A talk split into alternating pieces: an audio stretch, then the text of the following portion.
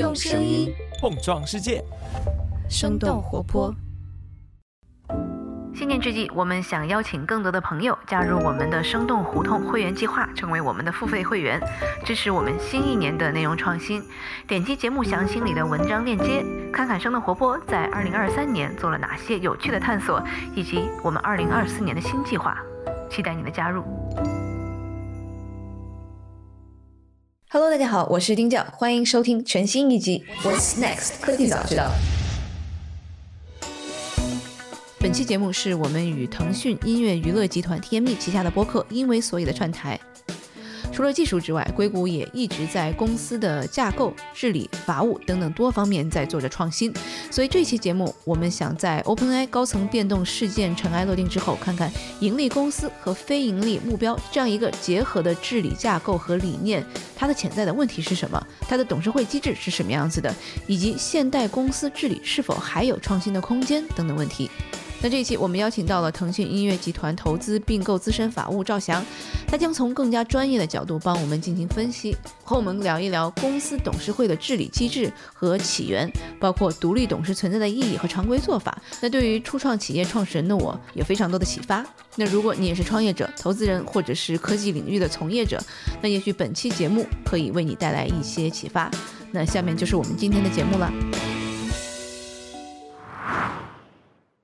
Hello，大家好，欢迎来到《因为所以》的第六期播客节目，我是今天的主持人小卡。相信前两周大家都有被一个科技圈的大瓜新闻刷屏，就是目前在全球 AGI 通用人工智能领域影响力最大的公司之一 OpenAI 的宫斗事件。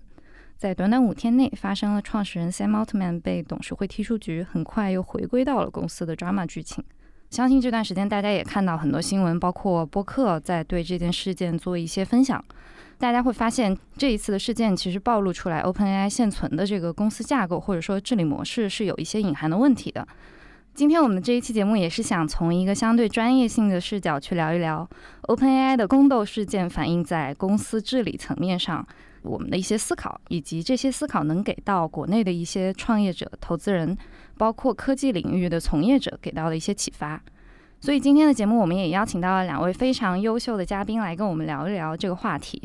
嗯，首先欢迎我们的合作伙伴，也是这一次的播客联名出品方生动活泼的创始人丁教 Dan。Hello，大家好。OpenAI 其实我们在节目里已经聊了挺多次了，但是今天我觉得我自己还挺想来从另外一个角度吧，就是作为一个公司创始人，其实还蛮多我自己的问题的。然后今天也希望能够跟大家一起探讨和请教吧。好呀，好呀。然后另外一位，我们今天邀请到了腾讯音乐集团投资并购的资深法务翔哥。Hello，大家好，我是 TME 赵翔。我们今天的节目内容其实会相对偏干货一点，翔哥会从法律的专业视角给到一些比较客观且硬核的分析。答案刚刚也说到，其实我们会今天围绕更多的是创业者的一个视角，整体来探讨一下 OpenAI 这个事件给我们引发的一些关于硅谷的这个创业文化，以及目前 AGI 的整体的一个发展。那在切入今天的具体的问题之前，能否请答案先带我们简单的回顾一下这一次的整个 OpenAI 的宫斗事件的一个过程？嗯，呃，我觉得可能关注 OpenAI 事件的，大家都已经挺熟悉的了。它前前后后其实也就是一个周末的时间，然后剧情反转再反转，大家都觉得是在追美剧一样的在关注 OpenAI 的事件。那一周的应该是十一月十六日的那个周五，突然就是爆炸性的新闻就出来了，说是 OpenAI 董事会把 Sam Altman 我们的这个奥特曼同学给解雇掉了，然后这个瓜突然出来之后，中间的一个周末大家都没有停下来，持续的进行发酵吧。其实中间，然后有董事会说是任命了他们的 CTO 这个 Mira Murati 作为这个临时的 CEO，但是很多的这些员工们，大家觉得其实是。不太服从这样子的一个董事会的这个任命和安排，然后后面有几次的这个联名信呼吁董事会要把 Sam Altman 再请回来，然后在过程当中，其实 Sam Altman 又跟微软他们的这个主要投资人之一达成了合作关系。Sam 其实会带领一些希望重新加入的这些团队的成员，然后一起带到微软。到了周一，剧情就又反转了。Sam 最后其实是跟已存在的这个董事会进行了最后的一个和解，然后 Sam 又重回了这个 OpenAI，成为了这个 CEO。但是在最后面呢，其实这一周的时间的发酵是整个在董事会上面有一些新的这个安排，董事会有一些变动吧，有一些新看到的一些董事会的这个人选，像是美国的前财政部长 Larry Summers，然后 Salesforce 的前 CEO Brett Taylor。这些董事其实就是更加有经验的，然后是主管过可能更大的一个机构，或者在管理上面更有经验的人吧，大概是这样的一个 剧情。呃，谢谢答案带着我们回顾啊。然后其实刚刚也说到这一系列的这个事件，其实就发生在短短的几天，甚至是一个周末。我印象中那天是我上飞机之前，手机收到一条推送，说是 Sam Altman 可能会带着 Greg 去加入微软。然后下了飞机之后，又发现。说呃，他们可能不要去微软了，就 当时就觉得说，哎，怎么会出现这样的一个剧情？那其实我们还挺好奇的，在这短短的时间内，在董事会这个层面出现了好几次非常关键的决策，以及我们理解是比较正式的一个投票的行为的。这里想请教一下响哥，就是法律专业的视角来看，在这几次的决策里面，可能发生了什么样的事情？能够出现这样很快的一些反转，从我个人的一个视角来看，其实是基于原来它的 OpenAI 这个董事会是一个 size 非常小的一个董事会，只有六位成员，其中三位是外部的董事，然后两位是创始人 Altman 和 Greg，Greg，还有一位呢是他们这个首席科学家。从法律角度上，我去揣测这个事情呢，就是首席科学家就要去发动这个所谓的一个政变，然后要去。Fire 的两位董事的话，这两位一定是不会被提前通知，也不会让他们去表决。那么剩下就是四票来去决定这个事情。我也从一些报道上看到，其实除了 Adam 这一位，其实我理解是一个类似摇摆票的一个角色，因为他现在还在这个董事会上面，对，是唯一一个留下来的，唯一一个留下来的。另外两位，一位是 Tasha，一位是 Helen，这两位其实都是一个。从 AGI 发展的安全角度上来说，他们是更和科学家站在一起的，对，更偏保守一些。对，所以就是你想四个人去投票的话，三位其实是立场一致的，那一定会出现这么一个结果。对，我想问一下哈，就是咱们一般像这么大的公司，它需要多少个人作为董事？因为我看到一些海外的报道，像雅虎的那个原来 Marissa Mayer，他说像这么大的 size 应该有十来个这个董事才是合适的。为什么他们？变成这么少的人，而迟迟好像没有增加人，他一直在减少，也并不是说他们没有去做这样的一些事情，但是每次是想要加进来的人都被他们否定了。我是看到过这样的报道，是不是他就是一个有点这种无限的权利的这样的一个董事会？就是如果他们不同意，就不会有新的人加进来。然后他们现在也是一个双数的这个，就在事件发生之前是有六个人的这样的一个董事，他也不是一个单数。是这个不绝对啊，但一般就是刚才像答案说的，我需要这个董事会的人数一定是单数，对，这样不容易出现平票，对，这样没办法去做一个决策，这是一个治理的一个投票机制的问题。还有一个就是从经验上来看，OpenAI 应该是八百亿估值，对，就是如果从这个公司市值的这个角度，一般会是九到十三人，但是比较大的一些公司的话，可能会去十几位。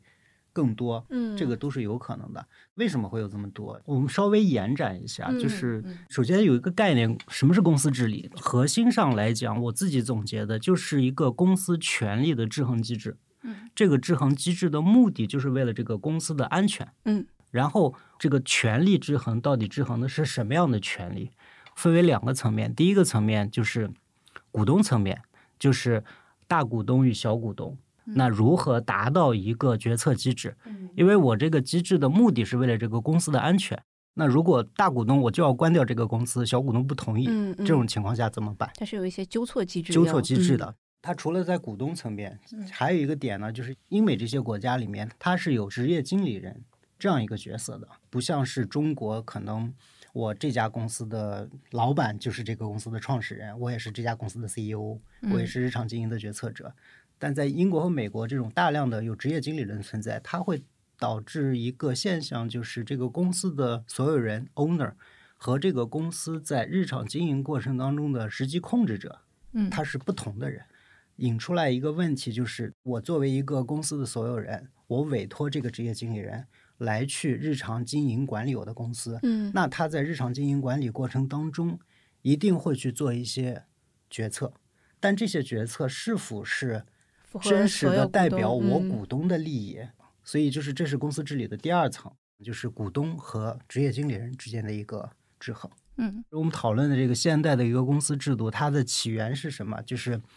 一定是先有公众公司，或者说是这个上市公司，公司，嗯，对它才会去发端出来这个公司治理的这个概念。嗯，只不过我们现在是 private company 去引入了嗯，私有公司，嗯，私有公司的这个治理到底应该是怎么样？所以最早其实是在英国和美国，因为金融市场是越发达的地方，才会产生出来这样的公司治理的问题。所以最早其实，在英美国家里面，又以英国它的资本市场相对更早一些，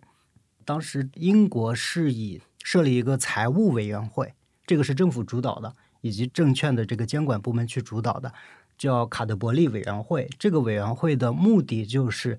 检视我所有的上市公司，它的公司治理，我来去评价，我来去看它有哪些因素可能会影响到一家公众公司的治理安全。调查完毕之后，发布这个报告。本身这个报告呢，又是在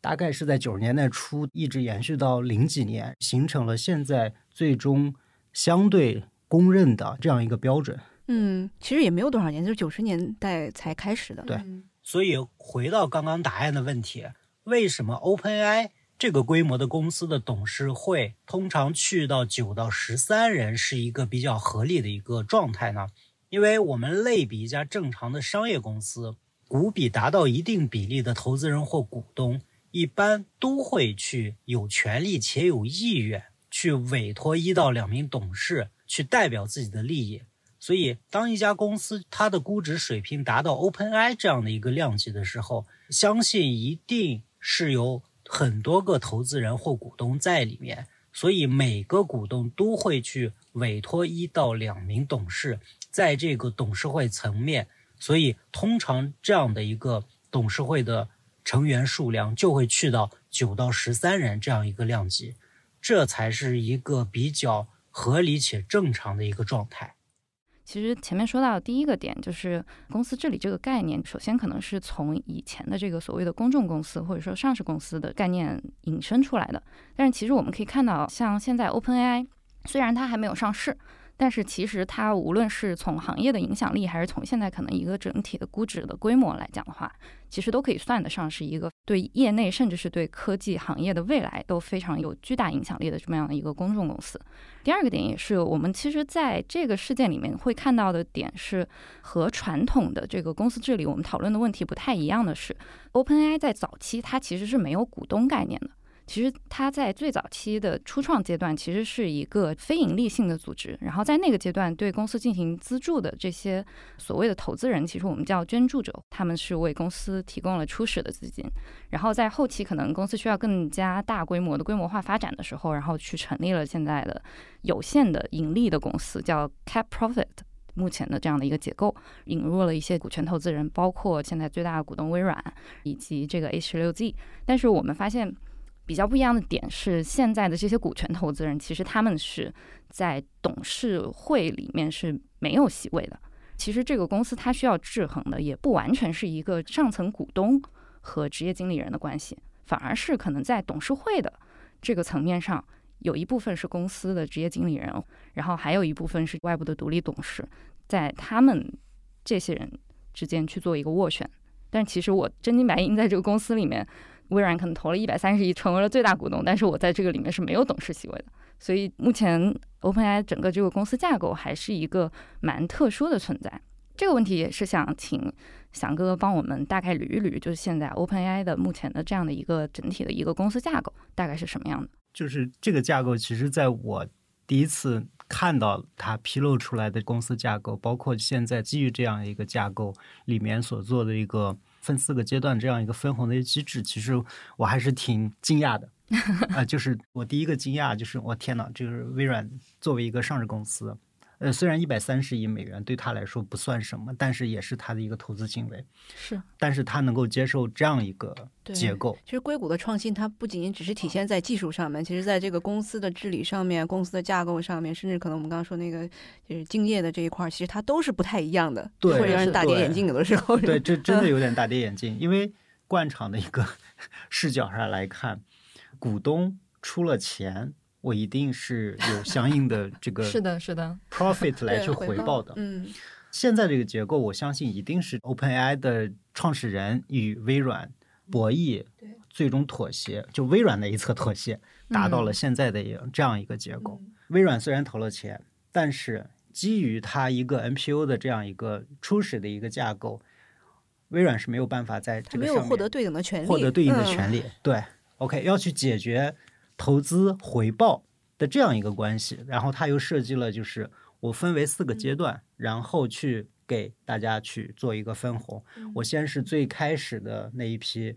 investor 以一个百分比，然后分，然后分完了之后满足了之后，它应该是有一个上限一百倍的一个 profit 一个 cap cap，这个也就是它这个上限的盖儿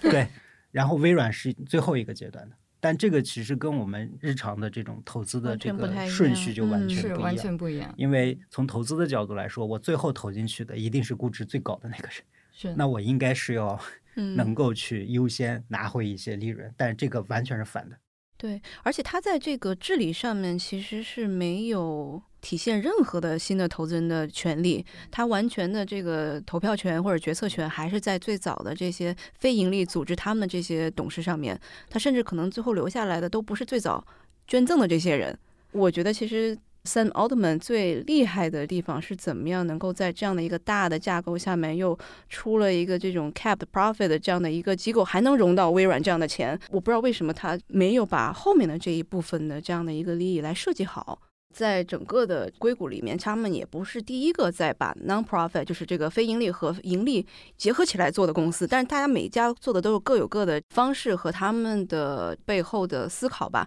像是 Wikipedia 维基百科，还有像是那个 Mozilla 那个浏览器也有类似的。可能前些年我们。知道的比较多的应该是那个 Patagonia 服装的，他说自己是把所有的这个 profit，然后全都捐赠出来，然后用来做环保。所以其实这样的一些尝试还是挺多的。但我就不知道，对于这么重要的一个 AI 的公司，是他们就太年轻了，还是这个就没有在 care 这件事情上面？我不知道从这个专业的角度来说，您是怎么看这个事情的？我们还是去类比，就是股东和日常的控制者，我们姑且把它看作是董事会吧。也就是说，这样一个委托。关系想要去成立的话，大家要讲清楚这么几件事情。我觉得第一，目标要讲清楚。我做这个公司或者我做这个 NPO，我的目的是什么？然后第二一个问题，权利的一个范围，也就是股东会把哪些权利交给董事会，你来去做日常的经营决策。股东有股东会，股东会的权利边界是什么？董事有董事会，董事会的权利边界有什么？这个是一定要说清楚的。但这个里面，我们去类比到 OpenAI，嗯，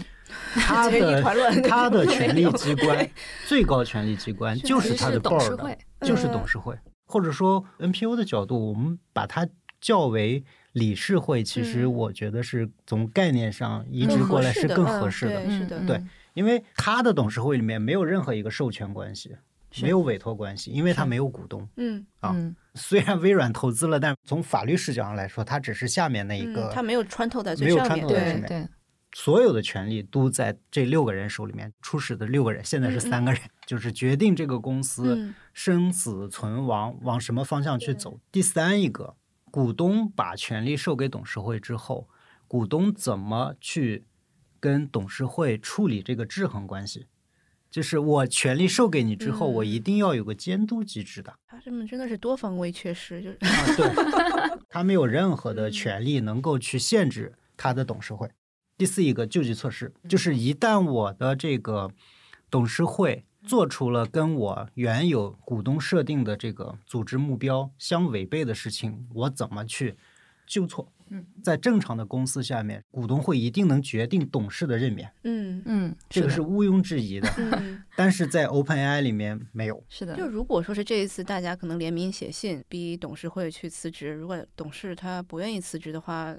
法律其实拿他没有任何没有任对吗？何办法。对其实，在我们惯常的投资视角里面来看，嗯，我们每次去看到一个公司架构，肯定在最上层应该是先有一个股东会，股东会去决定嗯他跟公司的职业经理人或者董事的一些任命和委派，然后才到董事的层面去被委托执行去做一些决策或者是一些日常的安排。但是我们在官网上看到 OpenAI 架构的时候，其实非常一目了然的能看到这个 board 是在所有的架构的最上层。对，反而是他的这个股权投资人，嗯就是比如说微软 四十九的股份在下面一个最下面的子公司，然后被标了一个 minority investor，对，非常卑微的就在 第四阶感觉非常的卑微。那其实我之前也有看到 Sam Altman 在最早成立他上面的这个非盈利机构的时候，其实他有发言过，就是非盈利机构的最高的权力的执行机构就是这个我们的 board，在最开始就已经设定好了，我这个 board 里面不会有投资人的存在。这个出发点是因为他认为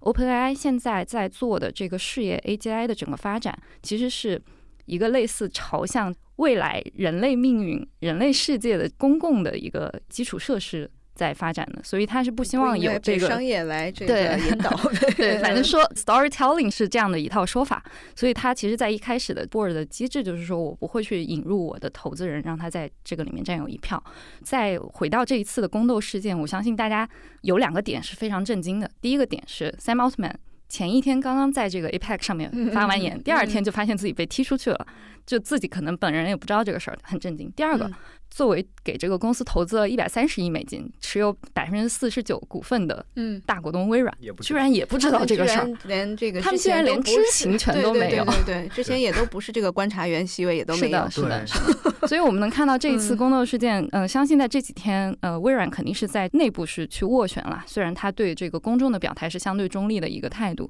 嗯然后你赚了嗯一波好感度。是的，是的，是的，嗯包括邀请 Sam Altman 去加入微软。嗯，anyway，就到最后，他们其实是要到了一个观察员的席位，嗯但至少这样能保证就是。我得知道，虽然我没有投票权，但我得知道你们几个人到底在商量什么，对吧？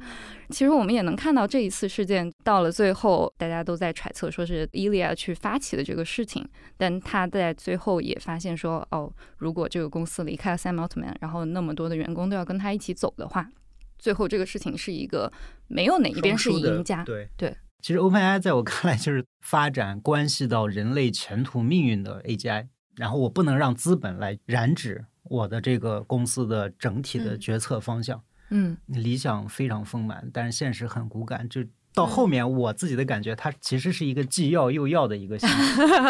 多少有点儿，其实是不是 Sam Altman 他自己可能在过程当中他自己也会有一些变化，包括像 Elon 嗯 Musk 后面也是觉得这个发展的方向跟我不太一样了，是然后他就自己出去了做这个 XAI，后面其实有那个 Anthropic 的那个公司。他们也是觉得跟自己发展方向不太一样，他也出去，然后开始做了 Anthropic 这个 AI 产品。Sam Altman 其实之前在做 YC CEO 的时候，他自己其实就一直是在做一些比较社会性的或实验性的这种尝试。我记得我可能读过他之前有一篇博客，他其实是觉得未来终极的一种。社会组织形式可能有点像是以公司为主体的，然后公司其实是负责很多不同形态的社会的一些治理。他其实是在做 YC 的时候，也会做一些实验性质的一些项目，其实就是怎么样帮助这些可能稍微在底层一些的这样的人士，他可能未来会活得更好，因为他觉得其实社会的这种财富的这种差异可能会造成极大的这个社会问题。他是在加州，在那个 Oakland 那个城市，然后做了一个小的 program。当时其实大家也讨论的比较多嘛，这个叫做 Universal Basic Income UBI，在中文里面经常会被翻译成为叫做全民基本收入。它不是这种低保，它就是给你这么多钱，你去生活，或者你去发展你自己的职业技能，或者发展出一些其他的。自己营生的这样的一个小生意，也是这样子的一个 program，就是它其实一直是有社会改革、乌托邦或者这样的情怀在里面。嗯对，所以可能也是为什么大家一开始觉得他跟 Elon Musk 一拍即合，就是我不想说是所有的 AI 的话语权全都掌握在大公司里面，所以我们要做一个 safe 的 AI、安全的 AI。我们先从一个 non-profit 开始，但是可能做到后面，这个 non-profit 其实它的更多的意义是，我是制止某一件事情的发生，或者是我。在这一个领域，我想它可能是更加安全，或者是更加以这个慈善的角度在想这件事情。它跟商业最基础的目的其实还是挺不一样的。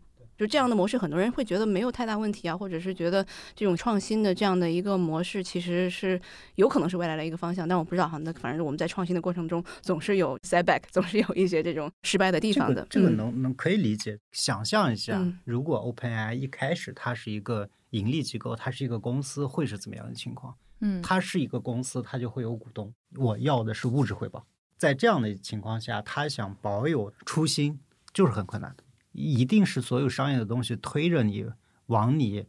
不愿意走那个方向去走。AGI 的这个研究，其实从这个芯片 很费钱的。很费钱的，对，就是你光靠这个捐赠，你是你没有办没有办法去维持它的的这个 research，它的这个 development，嗯这这个没办法，它必须要有引入这个。想要去维持初心，然后又需要钱，所以他创设了这个，我觉得并不是特别合理吧嗯的一个治理结构。嗯嗯，对嗯对，说回来，早期的给到 OpenAI 前期帮助的这些捐赠者，其实他们加起来累计的捐赠的金额也是超过一个亿美金了。嗯，其实我们比较好奇的点是，这些捐赠者在给到公司钱的时候，是真的就是为爱发电，完全不追求财务回报吗？是抱有什么样的心态？从法律的视角来看，这些捐赠者他们在把钱给到公司之后，能不能获得到一些所谓的权益？一般非盈利的话，应该它其实就是纯就是为爱发电。为了一个社会的议题、社会的这个 cause。对对，文教科委，这是它的目的。从法律的角度上，会要求它，你既然是一个 non-profit，、那嗯你的这个不能有 profit 捐赠者就不能从你的捐赠里面去获利。嗯当然，就是说我捐了钱，怎么能保证你真的是达到我希望你达到的那个目的？一般在美国的这个 NPO，我们叫监督机制吧，最大的一块是政府监督，但这个监督的理念也是非常底线的一个法律监督原则。所以他们有主动的披露义务吗？比如说像公司有有有披露一些，财但这个披露的目的是什么？他可能披露的目的就是为了维持我 NPO 的这样一个法律身份。NPO 的最大的一个好处是，他在美国没有联邦税，嗯啊所以他要披露他的财务报表，他要披露他的公司的一些呃运作的 information。这个目的是为了给这个 RS 去交这个表，然后 RS 来认定哦，你是一个 NPO，然后你有一些 tax 是不用去去减免的嗯减免的。嗯所以是这样的一个方式。所以更多的还是从这个 NPO 设立的最大的一个好处吧，去做的这个嗯披露。但也有一些，你看是什么样的基金会？你比如说是我们都知道，像那种盖茨基金会啊，嗯一个 charity 一个 family 来自己去我做到底做了什么事情，我每年想要去捐赠到哪嗯些领域和哪些地区。嗯但也有一些，比如说是可能他是需要多方的这种寻求这个捐赠。那捐赠的人，我今年捐了，我明年是不是还要继续捐？就得看他你是不是造成了这个社会的这个正向的影响。嗯，然后他这些是需要去追踪，然后去持续的要给大家 report，要不然你明年就没这个钱了。是 它除了这个政府的监督之外，它其实还有这个所谓叫行业的一个监督，还有一个叫社会的监督。行业的监督是什么？就像刚才答案说的，其实大家都是这种 charity，为什么捐给你钱不捐给他钱？NPO 也有治理，你的运作是不是透明的，是不是公平的？还有一个就是社会监管。也会有一些像给上市公司去做评级的这样，像穆迪啊嗯等等这样的一些机构，他会去给这个嗯 NPO 去做一个评嗯级，让捐赠人看到哦，他 OK，我捐给他嗯钱。对，嗯，我们其实，在 OpenAI 现在的这个公司架构里，还有一个比较特殊的地方，就是这一次的事件的主角 Sam Altman，他是公司的早期的发起的创始人，然后也是公司的 CEO。但是他曾经在公开场合表示过，他在公司是不直接持有股权的，其实他也没有拿工资。我们想问一下，就是这个情况在硅谷现在的这个 创业圈里常见吗？不 肯定是不常见的。对，嗯然后我其实查到一些资料，其实最早 YC 研究室他承诺捐赠的一些钱，其实也都是没有实现的。他说通过 YC 会持有一些股份，我还没有考证到。嗯对，这种肯定，如果作为一个创始人，你在一家公司里没有股份，这个也是很难去长线去跟这家公司这个。它其实上面还有一个 employee 的一个持股，持股计划嗯，嗯，但我不知道这个里面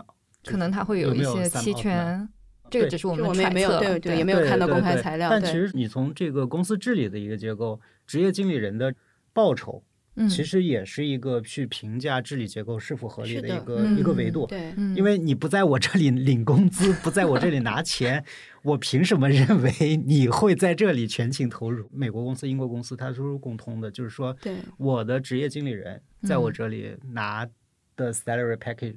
和嗯。有没有这个 L T R 就是长期激励，亦或是这一些 E ESOP，对，标准做法肯定还是有 vesting 嘛，每年百分之二十五，然后四年有一个一年嗯 cliff，、然后四年这都很标准的东西。对，是的，是的，他在 OpenAI 里面那个没有体现他任何的财务上面的这个收益，我觉得是挺奇怪的一个 安排。是的，揣测一下，从恶意的揣测，从人性的角度，我不太去相信这个说他法，嗯，没有任何的利益在这个公司。至少这个说法吧，其实会比较贴合 NPO 的初衷啊。包括微软持股百分之四十九，什么都没有。现在有个 Observer，嗯 但其实可以从公开的一些信息看到，其实是 OpenAI 接受了微软的这个投资之后，其实它跟微软合作那个对，Copilot，、嗯，给微软大震他们的股价了。所以这些东西可能就是未必是在股权投资的时候绑定的，但是其实背后大家就达成了一种商业合作上的默契。对我相信这个可能是微软做这个投资能够去说服自己的董事会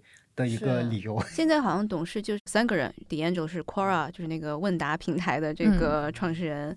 最新加入的这两个人，一个是前 Salesforce 的 CEO，然后一个是 Larry Summers，就是美国前财政部长，就没有了吧？嗯对，嗯没有了。所以 Ilya 人 Greg 都不在。都还没有回去。他们推迟了 OpenAI 的那个商店 launch 的这个时间，然后推到了一月份。另外，他们自己的融资计划也推迟了，本来说这个月也可以进行的，所以肯定还是在内对这样的一个治理，结构，我相信理性的投资人不会把钱放进来。所以等一等是好事儿，是吗？嗯，嗯对。那在他们的董事会里面，我们可以看到有一半都是独立董事。那么，独立董事和我们经常说到的执行董事，二者有什么样的区别？独立董事一般在公司又扮演着什么样的角色？嗯、这个问题也请翔哥来帮我们分析分析。这个说到董事会的一个构成吧，嗯就是股东愿意把他的这个权利委托给什么样的董事，嗯是一个比较合理的、健康的董事会的一个构成呢，就是我有去做日常经营的执行董事，嗯。然后他们可能是具有行业经验啊、对公司非常的一个了解。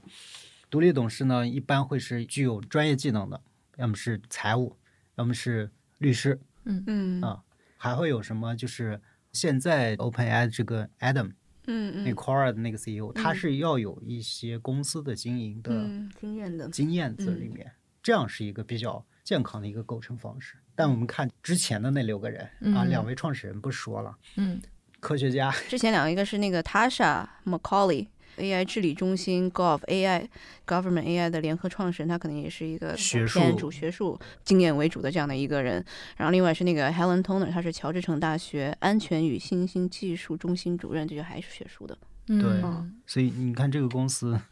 两个商业，剩下的三个是这种学术背景，然后嗯只有一个是企业治理，嗯。所以这个也是为什么 Adam 他能 survive，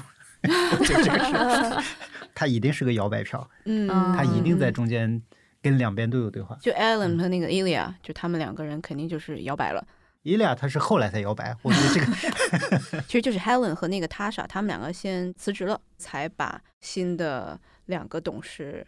选进来，只是需要经过 Adam 的同意就 OK 了。我怎么感觉这么重要的一个公司，什么东西都这么儿戏？就剩这就一个人同意就 OK 了 Adam 对，但这个就很匪夷所思了。是的，所以在之前的这个董事构成里面，我们如果把它跟我们常见的一些这个商业型的公司去对比的话，比如说像 Adam、Greg，然后包括 Ilya，他们三个是有具体在公司负责一些日常事务的，可能就是类似我们执行董事的这个角色。然后剩下的三位可能是在公司更多是担任一个顾问，但是他们也有实际的投票权。这个可能会更偏向我们常说的这个所谓的独立董事的概念吗？对，可以这么理解。我如何去定义这个独立董事？大白话说啊，日常嗯不会接触到公司的运营、决策这样的一些信息，同嗯时他跟公司没有实质的利益。嗯，一般来说，这个比例是多少比较合适？有没有一个法律上面的规定呢？健康的一个董事会，独董应该是大概三分之一。但也没有硬要求是吧？这个全都是根据每个企业自己的自身情况。而且独立董事应该我理解就是他们自己也会有一个专门独立董事要开的会，然后专门用来去做一些公司的一些监督类型的这个职责的审批嘛。独董一般会是审计委员会的成员，嗯嗯审计委员会这几位独董，他要做的事情其实就是每个公司不一样，但是一般情况下按季度会要去召开这样的一些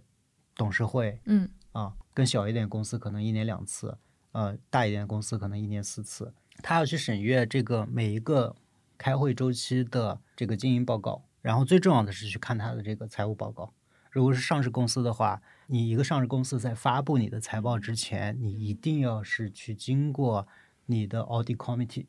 啊读懂的这个确认，然后才能去发布你的财务报告。这个是一个治理机制，这个其实就是从证券监管的一个角度来说，呃，你的独立董事实际上是代表着除了大股东或控股股东之外的公众股东和小股东的利益。嗯嗯在美国证券法监管下面去讲这个话题，可能更容易带入。呃，美国有一个 SOX 法案，嗯，对，这个是安然事件之后，然后催生的萨班斯呃奥克利法案所带来的一个 SEC 下面的一个证券合规的一个法案。这个法案的核心是要求你一家上市公司是应当要具备良好的内部控制的这个治理机制的。嗯嗯啊，这个治理机制，呃，事无巨细，读懂也会去看这部分啊，他也要去每一个季度要去听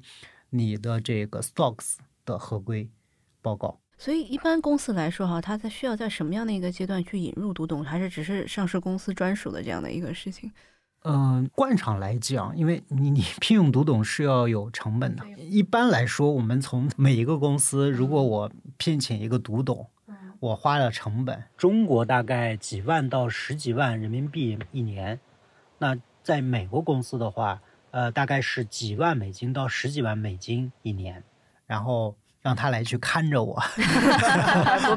如果没有法律的强制要求，我为什么这么做？比如说是我小公司，然后我可能这个双数了，然后我一定得引入一个人，那这样的一个人最后应该是从哪里来会比较合适，还是从自己团队里来会更好，是吗？私营公司来讲，如果一个盈利性质的公司，嗯它一定是要挣钱的。谁来挣钱？股东来去挣钱。所以，当有大股东或者控股股东出现的话，那公司从法律上来讲，我作为一种资合性的一种团体，那一定是谁出钱多听谁的呀。嗯所以，这个董事会里面的成员，我如果是控股股东，我就要任命能够，比如说三个也罢，四个也罢，这四个人都是我来提名，我来任命的，这个权利在于我，因为我的机制就是我不能在董事会层面上，我是大股东，我出钱最多，但还能出现僵局，还能让我决策不了。这个是不能出现 OpenAI 这种事啊，情。对，这个是是大股东不能看见的。当然，你如果是本身出现了，比如说平票 deadlock 情况下，那我假设啊，嗯一个是一个合资公司，且两个股东各持百分之五十股权，都是实际控制人。那这样的情况下，最好的解决机制，那我们就找一个外部第外部的三第三第方三方的嗯中立的董独立董事。嗯嗯嗯嗯，然后还得给他钱。但这个就我们说句玩笑话，就是 独立董事对外很独立，对内很懂事，这是一个现状吧？就是有些时候，嗯一个独立董事他要做出非常真正的独立的独立的决策，嗯其实从这个不论是法律环境之下，还是在这个社会现实环境之下，其实都挺难的。因为你要想，独立董事第一，他不去或者说不能去介入到公司的日常经营事务。所以他所有的信息依赖于管理层给他传递的信息，是那他要依靠自己的经验去做出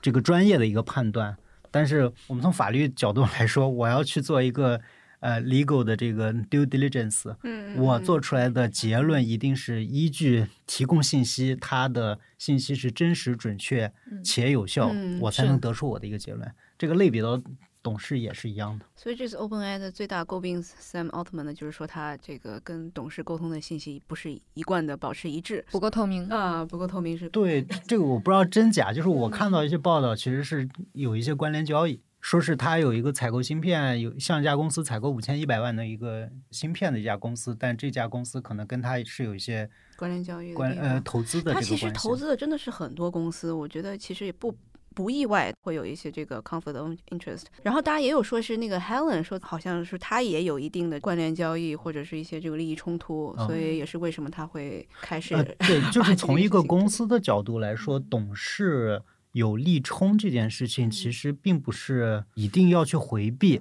从开曼法的角度来说，嗯。呃，当你要作为董事表决我要去 voting 的时候，这件事情跟我有利益冲突，嗯，你可以去做一个 declaration，就我我宣誓、宣誓一下，我宣誓，嗯。嗯。啊，这件事情我知晓这个东西，啊就我的决策事项跟我是有呃、嗯 interest conflict，、只要表明立场，我表明立场，但是嗯。我基于我在这家公司的 fiduciary duty，、嗯嗯我投出的这一票是站在公司的立场上去投的，嗯，他只要有这个 declaration 就 OK。所以其实前面聊了这么多独立董事的环节，我觉得听起来啊，OpenAI 目前的这个治理结构之前的这三位外部的这个独立董事，他们会更多的去参与公司的经营决策，而我们在传统意义上聊的这个独立董事呢，其实他们在公司起到的更多的还是一个监督合规的这样的一个作用。传统意义上，我们的独立董事的作用是。我们尽量阻止一些不好的事情发生，而不是去推动一些激进的事情发生。但是在 OpenAI 目前的治理机制里面，其实我们可以看到，独立董事是对一些新的事情的改变，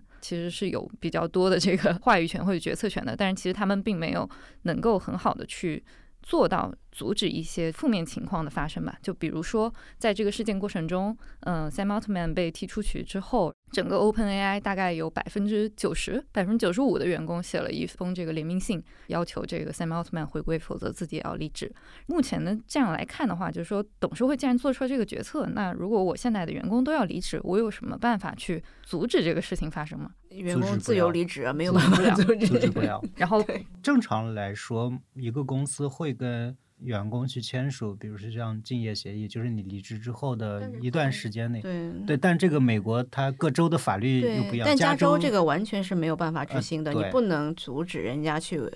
给任何一个公司工作的自由。嗯，对 这是在一八几几年他就已经确定下来的一个法律，对宪法权利因为其实硅谷整个的它的一个创新，它的一个发展，基本上就是我上一家公司的一些经验或者一些这种发展发明，然后我去到带到下一个创业公司，就是你可能在每一个伟大的这种科技公司，你都能找到这样的身影。所以三号这个其实可能也是硅谷的创业圈的一个文化吧。所以你你其实说会不会 OpenAI 一家独大，然后会它可能影响全世界？其实也不是。你说它没有竞争对手吗？它竞争对手挺多的。是的，嗯，你说这个 Google 这个 Bard 最近其实做的挺好的，然后呢，XAI Elon Musk 那个 Grok Grok，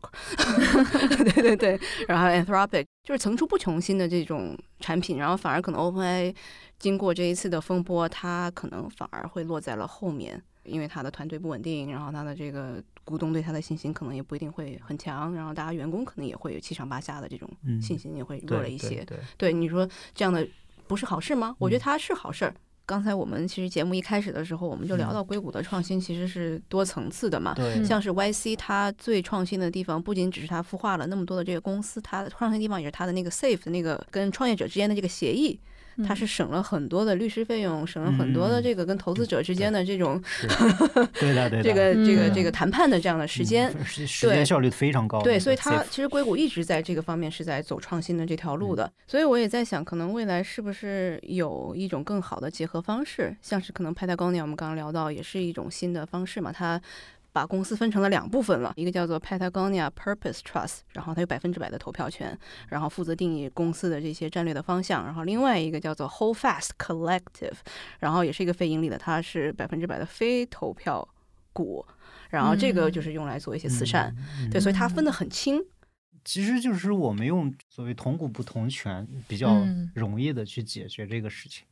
嗯你 Class A 你是一票对一权，嗯然后 Class B 你可能一票二十权，嗯啊嗯这个其实就是为了既保障了这个所谓叫创始人他的一些这个 super voting 能够保证他自己对公司的一个控制，那同时你也给了其他所谓的股东，除创始人之外的这些股东，他能够有一些也是有投票权去表达，在董事会上去表达，或者在股东会上去表达我的一些立场，还会有 Class C，就是没有投票权。有些公司也有这样的。哦，我看到那个消息说，他员工是有 PPU 的嘛？PPU 给我们解释一下吧。嗯，我理解其实就是它叫虚拟股。我理解就是你可以类比华为，华为是一个法律上讲它是一个非上市公司，所以它是一个 private company，但是它是在内部有分红的，是给员工有分红的。呃，它有两部分，一部分是我作为公司我去奖励给你的一个呃所谓叫虚拟股份，嗯，然后我每年盈利之后你有分红，有分红，嗯，当然他还有另外一个选择，我分红给你的钱。你可以选择不拿走，嗯啊，不 withdraw，然后继续投进来，继续投进来。啊，对，这个就是回收计划公司的。嗯嗯，对，其实他对员工是有这个分红的机制的，嗯但是它不是个上市公司。回过头来讲，我们刚刚聊到的这个，比如说 A、B 股的一些设置啊，然后关于这个治理权，我们。经常会看到，在这个欧美法系下的一些公司会有一些创新的制度出来，但是其实在国内的话，我们是相对少能看到这样的案例的。我理解这个是不是主要是因为两边的，比如说呃法治体系的不同，然后监管体系的不同导致的这么一个结果？我觉得更多其实是一种企业经营的这样一种文化使然吧。从其实从监管底层逻辑上来说，都是一样的。可能在。另外一个层次上面是大家一种这个对社会公平或者对一种公共性质的或者服务性质的这样的一种业务的形态吧，我只能这么表达。就是他的一个畅想，像是你看 Wikipedia，他一开始他就觉得我就是一个工具性的东西，我不希望它是一个可以盈利的，所以你有的时候上 Wikipedia 他就老让你去捐几块钱去，对。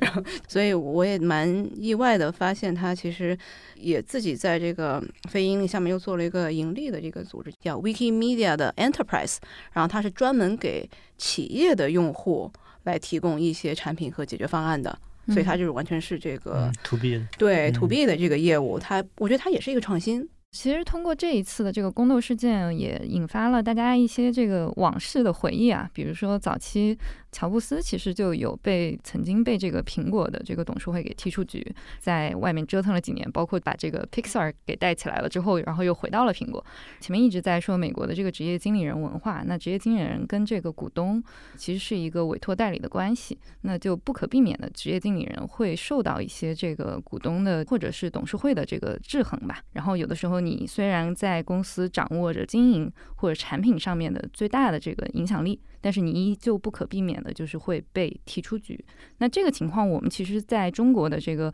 创业公司的文化里是相对少去看到的。这个问题也想跟两位嘉宾来探讨一下，导致这个情况发生的原因是什么？中国的这个创业者其实是非常注重我的出资，然后我的经营管理，最后我来获取 equity interest。嗯，像美国或者英国，它更多的是我就是一个 owner。那我要聘请更专业的这个职业经理人来帮我去打理运营公司，我觉得这个是一个公司经营理念上的差异吧。就感觉你好像你是不是 founder？你如果觉得你可能没有把这个公司往这所有股东利益的方向去带，那你可能就被下台了。嗯，对。然后我们再雇佣更适合的人。但是这里面可能出现了一个极端情况，就是像呃 Sam Altman 这样，就是他这一次被踢出去之后，其实 OpenAI 的大部分的员工是要跟着他一起走的。就是其实，如果是这个股东跟职业经理人出现了这样的一个所谓的分歧吧，然后这个最重要的这个所谓的职业经理人，也有可能是对公司业务有最大的影响力的这么一个人，如果出去之后，其实也很难去保证说公司的这个经营还能正常的运转下去。就假使你再替换一个别的奥特曼过来，其实很难的。怎么讲？这我觉得这个是一个非常 unique 的一个例子。嗯，就是我们按正常的逻辑来想，我作为一个大股东，我雇佣的职业经理人会能够去撬动掉我公司的所有的核心的 employee。嗯嗯，这个其实本身在治理上来说，就是一个非常不常见的一个事情。所以其实这个核心的点，我觉得在于，只是因为 Sam Altman 实质上是这个公司的创始人，对，只是从法律关系上，你只能把它定性为一个所谓的职业经理人。但事实上，其实他是这个公司真正的核心。我觉得更多是这种精神领袖的这样一种，是的，嗯他是这个公司的 c y b e r 对他其实已经从可能最早的他只是 YC 的一个投资人，然后成长到了新一代的硅谷大佬的这样的一个、嗯一个新阶段了。但他可能更加像是跟 Elon Musk 这样来齐平的这样的，或者是不断在接近的这样的一个精神领袖了。他并不是一般般的这种职业经理人。是的，我们可能功利角度的来说啊，就大家可能就是觉得马上会有新一轮的融资了，然后大家可能这个手里的这个期权，这个就已经危在旦夕了。可能从这个角度，大家也会跟着他走，对吧？不仅仅只是他的一个可能个人的魅力或者怎么样，但确实也是因为他个人的这个能力，然后帮助 OpenAI 从 non-profit 转成这个 for profit，然后开始融资，融了微软那么多钱，才有了现在的 OpenAI。嗯，所以他肯定是不可替代的。是的嗯其实是中国互联网公司，新浪其实是一个典型的，当时做一个 MBO management buyout 嗯，管理层收购，就是王志东被踢出自己的公司，嗯，然后曹国伟作为管理层去完成了一个收购。当然，这个嗯是一个非常经典的一个案例吧，嗯就是不能完全就是回应你刚才的问题，但是我觉得就是管理层能够。嗯，怎么讲？翻身成为一个公司的 owner，、嗯，这个从从法律结构上，或者说从这个投资的案例上面，这个也是不鲜见的。嗯，这个职业经理人不行，我们再换下一个。对，就嗯，职业经理人 觉得股东不行，也可以再换一个 股东我自己来，我我自己来。对，所以，我们今天其实聊到了这么多，然后我们也想听一听两位嘉宾，你们觉得从 OpenAI 这个事件以及他们的公司治理的这个结构本身，能够给到我们在中国的一些创业者一些什么样的建议？我觉得作为资核性的公司，那我一定是谁出钱多听谁的，这个是个铁律。就是人总是自立的嘛，包括就是说，你想引入你的管理层，那我要去怎么让他为股东卖命？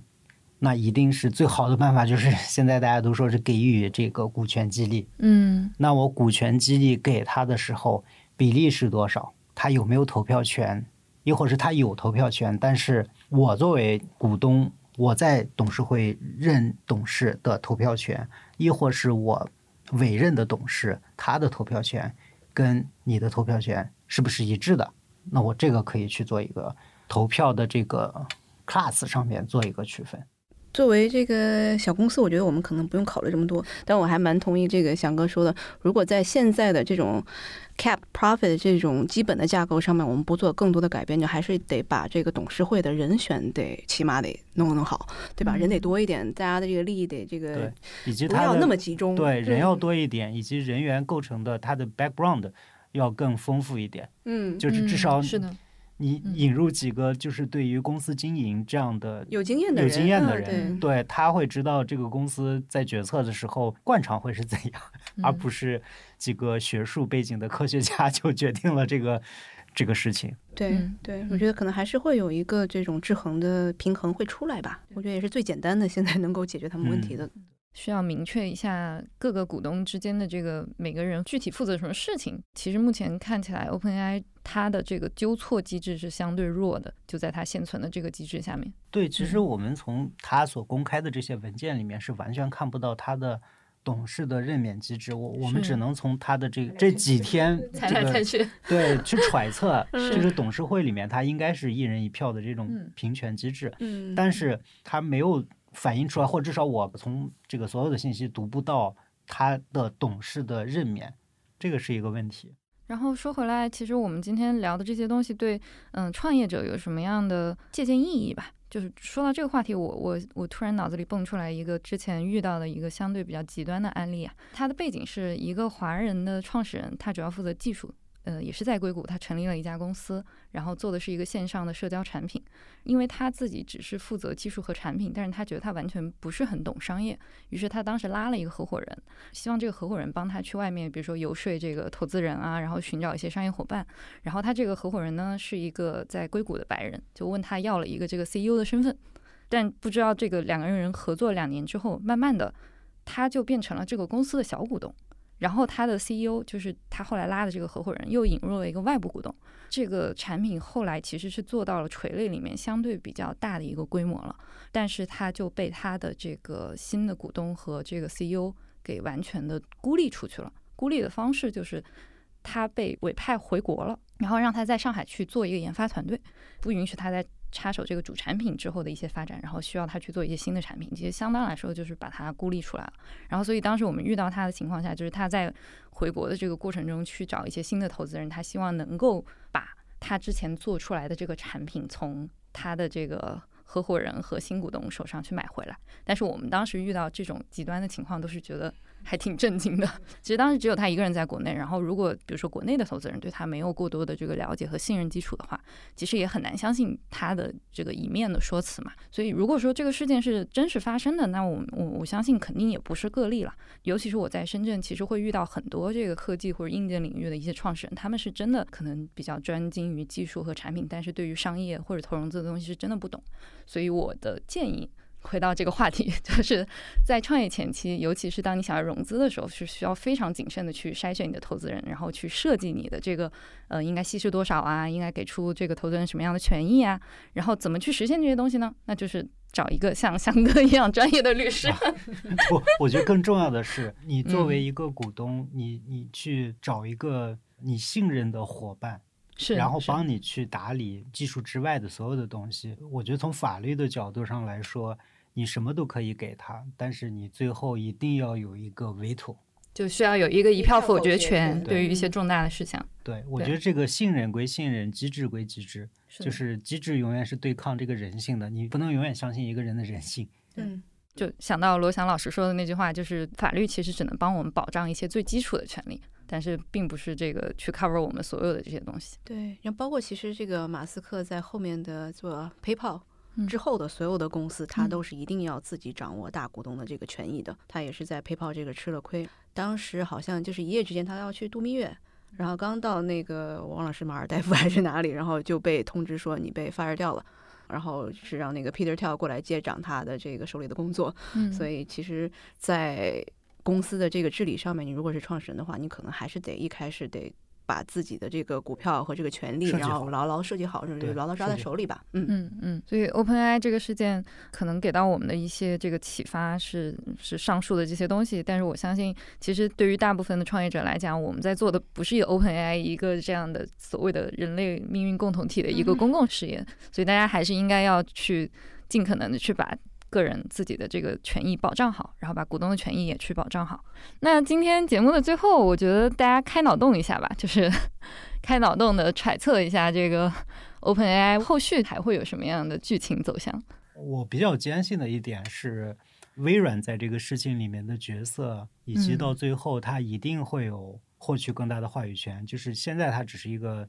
董事会的观察员席位，观察员是没有投票的权利的，但他可能通过参加董事会这样的一些渠道会获知到更多公司的信息。但是，就 OpenAI 继续发展下去，它一定需要大量的资金。作为金主，它不可能是一个慈善的心态。所以我比较倾向于相信，后面他的董事会里面应当会去变成一个由微软一席位置的这样一个董事会。我昨天也看这个伊隆马斯克再去评价 OpenAI，其实现在是一个不 open 的嘛，Close AI，Close AI。 运作了，我觉得其实可能 OpenAI 在去年 ChatGPT 三出来的时候，确实是让大家觉得惊为天人。但是未来它会不会一直是最厉害的公司？其实我觉得现在是未知的。嗯，然后你不管像是这个 Google 自己的 Bard 呀，还是像是我们这开源的像 Llama，我觉得现在经历了 OpenAI 这一轮的波动之后，其实很多我的开发者的这种朋友，他们就会觉得，我好不容易适配了 OpenAI，然后它又出现这种幺蛾子，我赶紧要把自己的开源的这个模型要做好，我得适配更多，我得。我不能鸡蛋放在一个篮子里面。就如果这个生态它在一开始它就没有把这个基础打好的话，现在感觉是开了一个坏局。它以后能不能获得那么多的用户，那么多的这个可能就是在 to B 端的开发者的用户，我觉得是很难现在做出一个决策的。所以这次对他们来说肯定是元气大伤的。是的，是的。回归到这个事件的后续走向，我相信，嗯，包括现在 Chat GPT 他们有推迟一些他们后续的商业计划。那我觉得下一步的走向就会推迟到，比如说 GPT 五要发布的时候，我相信到那个阶段，五这个产品要不要发布，发布出来是什么样的形态，可能他们内部还需要经历新一轮的 battle，尤其是两个不同的这个想法的保守派和激进派，他们在那个时候，我觉得会爆发出一个更大的争论或者矛盾吧，或者说，我觉得这个争论肯定是不只局限在 OpenAI 这一家公司里面。就所有现在在做 AGI，在做这个未来方向的通用人工智能的领域的公司，一定都会遇到这样的问题。嗯，所以就是拭目以待，我觉得接下来的剧情可能会更加精彩。那我们今天播客就录到这里。好，谢谢大家，谢谢大家，拜拜。这期 What's Next 科技早知道就到这里了。听完之后，如果你有任何的想法，欢迎在评论区里面给我们留言，我们每一条都会认真的看。如果你喜欢我们的节目，请记得给我们五星或者好评，分享给更多的朋友，也会对我们非常有帮助。你也可以单独写邮件给我，邮箱地址是听 t i n g at 声点 f m，我都会一一回复。那同时，公众号和微博也可以搜索“生动活泼”，声是声音的声，节目相关的更多信息会在公众号里出现，微博和公众号都会有不定期的福利给到大家。如果你想要跟我们更加紧密的讨论和分享，或者是想要认识和你一样有求知欲的新朋友，可以加入我们的微信群。进入听众群的方法是在公众号文章中扫码添加，或者是公众号后台回复“科技早知道”即可获取邀请码。期待你的加入，我们下期见。